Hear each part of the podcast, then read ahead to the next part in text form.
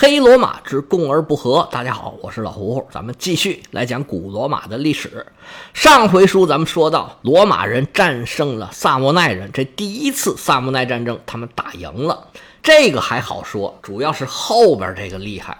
罗马人通过对萨莫奈人的胜利，取得了最富裕的大城卡普亚。跟着罗马人一起作战的拉丁同盟，这回就不答应了。他们想要跟罗马人平起平坐。把整个拉丁姆合成一个国，两个执政官里边，罗马出一个，拉丁同盟出一个。这种要求，罗马是想都没想就给拒绝了。于是，积怨已久的拉丁同盟纠结了其他的反罗马势力，趁着罗马军队还在坎帕尼亚的时候，向罗马宣战了。当然，最后结果肯定是大家知道的，这个罗马打赢了，要不然就没有我们后面的罗马史了。不过，像我上两回讲的这个打仗的过程啊，这历史记载的矛盾之处很多，中间的过程呢就不用较真儿。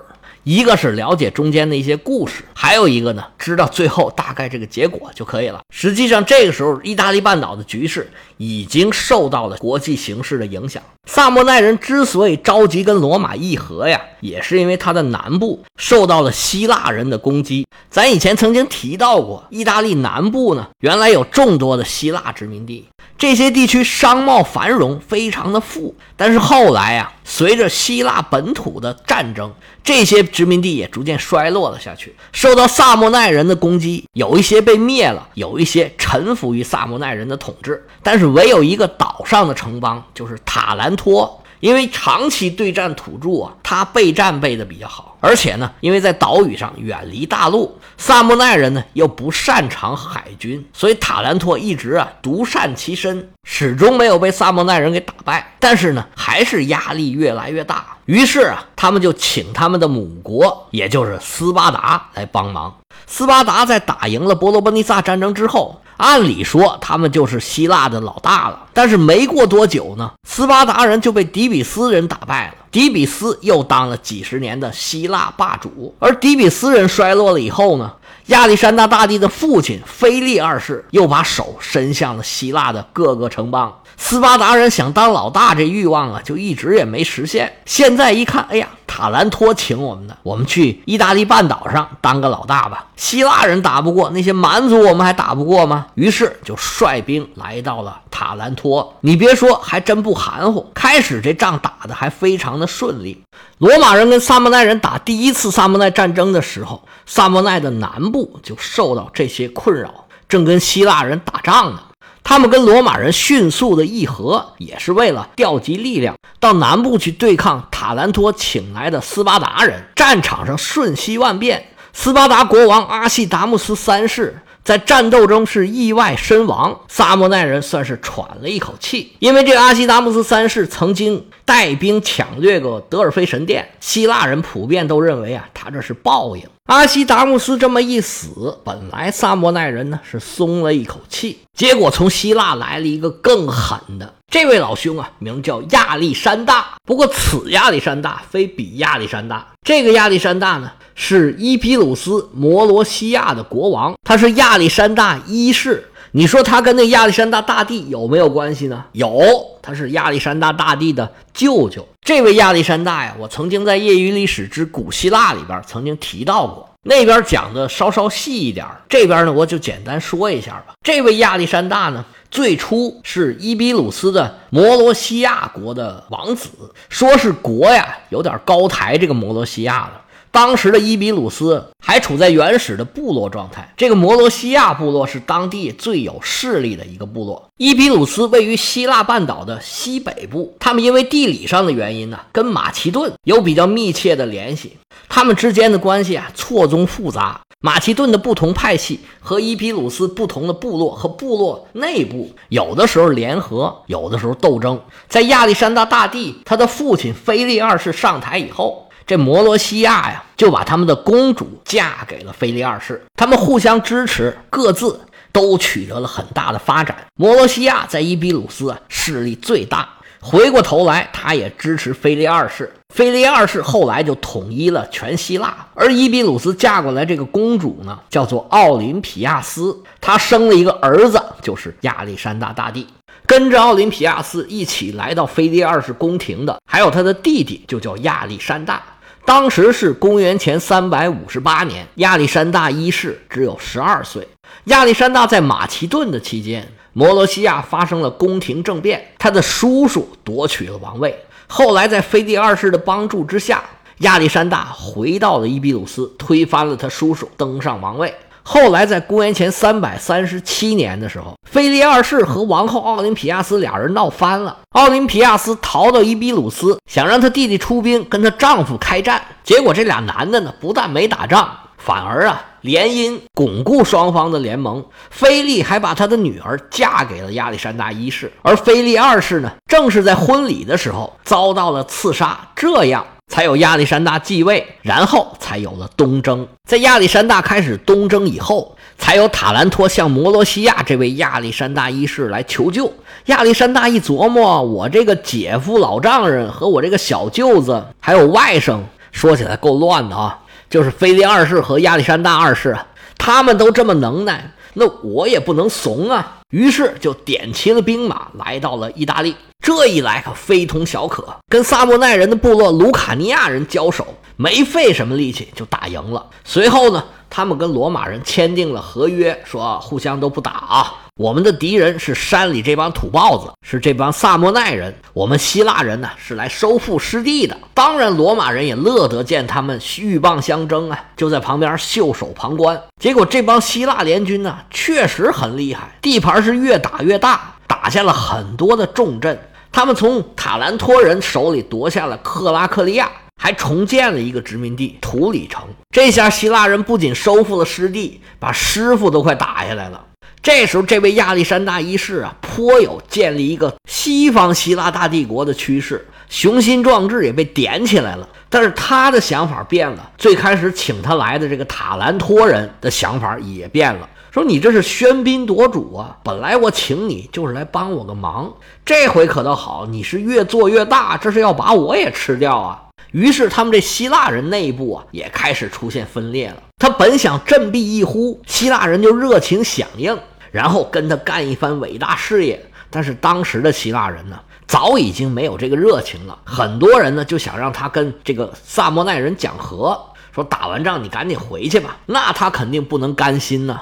这么一来呢，这战况上也开始吃紧了。不过他又坚持了差不多十年的时间，到了公元前三百二十二年，他在南部的潘多西亚吃到了一场败仗，在过河的时候被一个卢卡尼亚的流亡者所杀。结果他这么一死，得这么多年仗啊白打了，又回到了原状。希腊的各个城邦啊，又开始想尽办法自保了。萨莫奈人又重新取得了原来的优势。这边忙活完了，回头一看，吓一跳。罗马人这个时候已经成为了当之无愧的全意大利最强大的势力。萨莫奈人和希腊人打仗的时候，罗马人可没闲着，他们把坎帕尼亚、拉丁姆，包括埃特鲁里亚人的故地，所有反对罗马的势力都一一清除。现在这些地方啊，都是坚如磐石，要军队有军队，要堡垒有堡垒，而且罗马化的程度是越来越高了。萨莫奈人作为意大利半岛上仅次于罗马的势力，现在如果罗马要统一，能阻拦的就只有萨莫奈人了。而在意大利半岛上呢，各种各样的民族其实还有很多，如果他们能联合起来反对罗马，哎，这个还有机会。但是这些民族啊，本来呢就是一直打打杀杀到现在，互相呢都是仇人，都是敌人。所以他们互相仇杀的动机啊，并不比对罗马人少。所以如果按照这个势头发展下去，罗马可以非常顺利的统一意大利半岛。不过这个时候啊，亚历山大的东征已经结束了。公元前三百二十三年，亚历山大就已经去世了。持续四十年的继业者战争已经拉开了帷幕，在亚历山大的老家马其顿，还有希腊半岛，各种政治势力是你方唱罢我登场。如果这是一场大地震的话，就在他们旁边的意大利半岛难免受到了波及。从刚才咱们讲的亚历山大一世在意大利半岛上的影响来说，就可以看得出来，这时候的国际形势，尤其是希腊的形势，对意大利这边啊。持续的产生着影响，所以现在我们就把意大利的局势啊，先在这搁一下。就像上次咱们预告的，我要先讲一个比较长的番外，就是亚历山大的继业者战争，把那边交代清楚了之后。罗马在统一意大利半岛的过程之中碰到的一些问题，他对外交往时候碰到的一些问题就好理解了。不过在讲这个番外之前呢，我们回到罗马，再看一下里希尼法案实施了以后，给罗马带来了什么样的变化。里希尼法案实行的前后啊，是罗马在军事上大获成功的一段时间，在西北灭掉了维埃人，东南取得了彭丁平原。之前罗马最核心的土地问题得到了明显的缓解，虽然仍然是占田法盛行，但是因为占的地呀实在是比以前多很多，能拿出来分的跟以前就不能比了。罗马现在地盘大了，资源多了，实力强了，他统治者手里面的筹码自然比原来多很多。原来罗马城里面没有田的这些平民，就可以在新占的地方重新建立民社。这些新殖民地自然也要向罗马交税，那罗马的税源因此就扩大了很多。财政上有钱了，就不必向各个农民呐、这普通老百姓勒大脖子了。有了钱了，福利好了，原来啊失地的这些人啊也有地了。原来有大土地的人，现在也有小土地了。罗马的中产阶级就越来越多，而且由于大量的财富流入罗马。因为他打仗打的赢的多嘛，整个罗马钱变多了，利率也就下来了。那原来那种高利贷盘剥呀，也就得到了很大的缓解。而且因为罗马越来越大，它的市场需求就得到了很快的增长。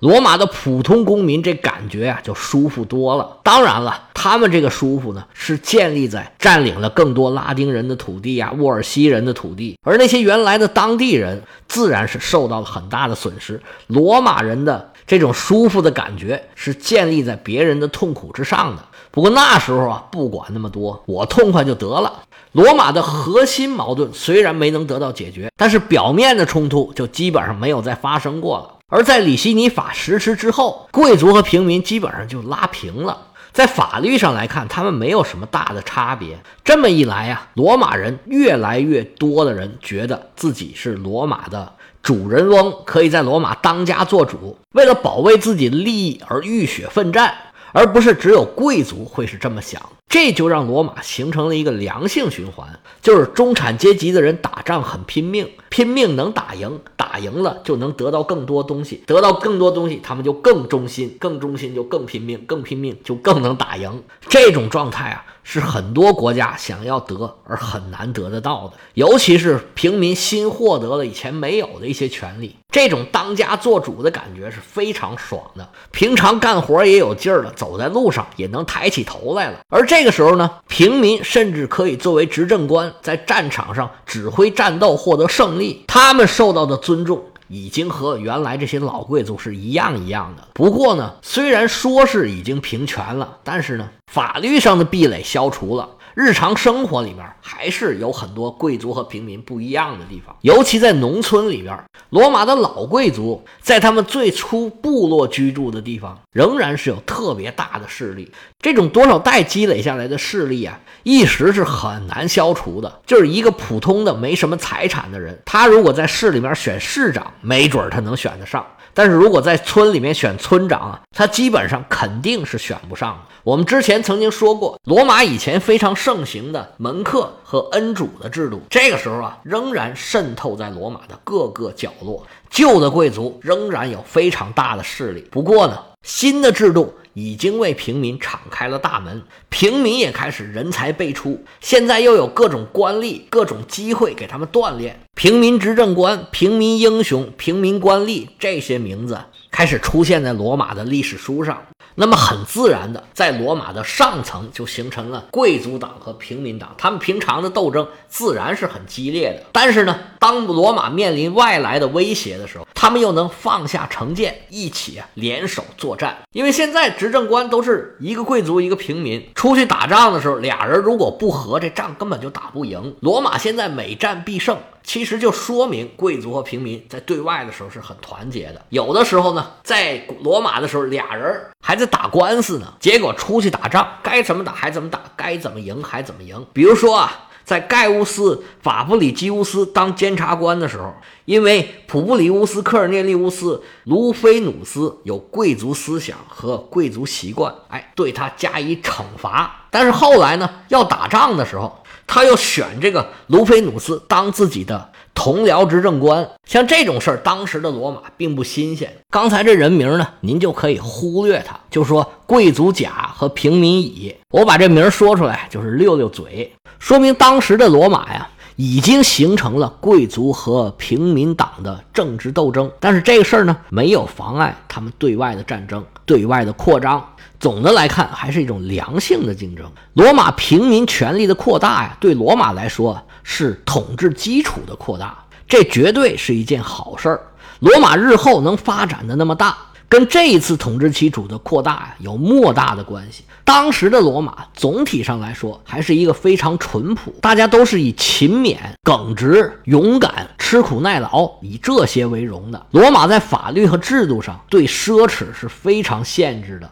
罗马从始至终都提倡朴素的社会风气，只不过后来啊实在是提倡不了了，毕竟是生活环境变化太大了。不过这个时候啊，仍然有很多人，他哪怕家里面是贵族，家里面有很多田很多地，他自己啊仍然是下地劳动的。而且呢，成年男子你不打仗啊，人家就会瞧不起你。整个罗马社会尚武之风是非常烈的，而中产阶级在罗马的兴起，又让这种尚武之风呢，它有了一个社会基础。所谓穷文富武嘛。要有了一个良好的生活环境，你才有时间去考虑这些事儿，才有精力去练武。只有有足够的中产阶级，按照当时的战法，才在民间孕育了足够的战斗力。里希尼法实施以后，罗马的最高权力机关仍然是公民大会，除了执政官和监察官是由百人队会产生的。其他的一些选举啊、决定啊，百人队会和区会，这个区会就是指每个区的平民大会，他们和百人队会呢一般是平权的，得到的结果是有同等效力的。后来又引入了贵族和平民联合开的大会，直到公元前二百八十七年，那就是几十年之后了。罗马通过了霍腾西乌斯法，这个法律也很重要。霍腾西乌斯法规定，平民召开的区会。拥有最高的权力，而这个区会跟以前不同的是呢，以前你像百人队会啊，都是有钱人先投，穷人后投，每一票的权重啊是不一样的。但是这区会开始就所有的选票，每一张选票都是一样的效力。这么一来呀，如何划分选区，如何确定选民，这里边就有学问了。在这个方面呢，也发生过一系列的斗争。开始啊，有人把所有无田的。都按照他们的意愿，就只要你没有田地，你想去哪儿就可以去哪儿，然后按照他们财产编入百人队。结果后来呀，因为跟当时的环境出入太大，就没有实行下去。后来呢，又有人把平民的各种权利、区会的投票方法，在法律上进行了限制，把所有没有田产的人。全都放在城市部落里边了，而这四个部落呢，又放在所有的部落最后四个。因为罗马的扩大呀，这个部落呀逐渐的增加，开始只有十几个，后来增加到三十个。这种无田的最穷的罗马公民，他们人数虽然可能还挺多的，但是现在在投票上受到限制，这也算是一种很聪明的安排吧。里希尼法实施之后，罗马在各条战线上可以说是捷报频传。罗马的规模越扩越大了，以前就管罗马一城一地的这些政治制度啊，慢慢的就不适合新的体制了。那罗马在治理方法上又做了哪些调整？对社会各阶层又有什么影响？中间又经过哪些变革？最后对谁更有利呢？我们下回接着说。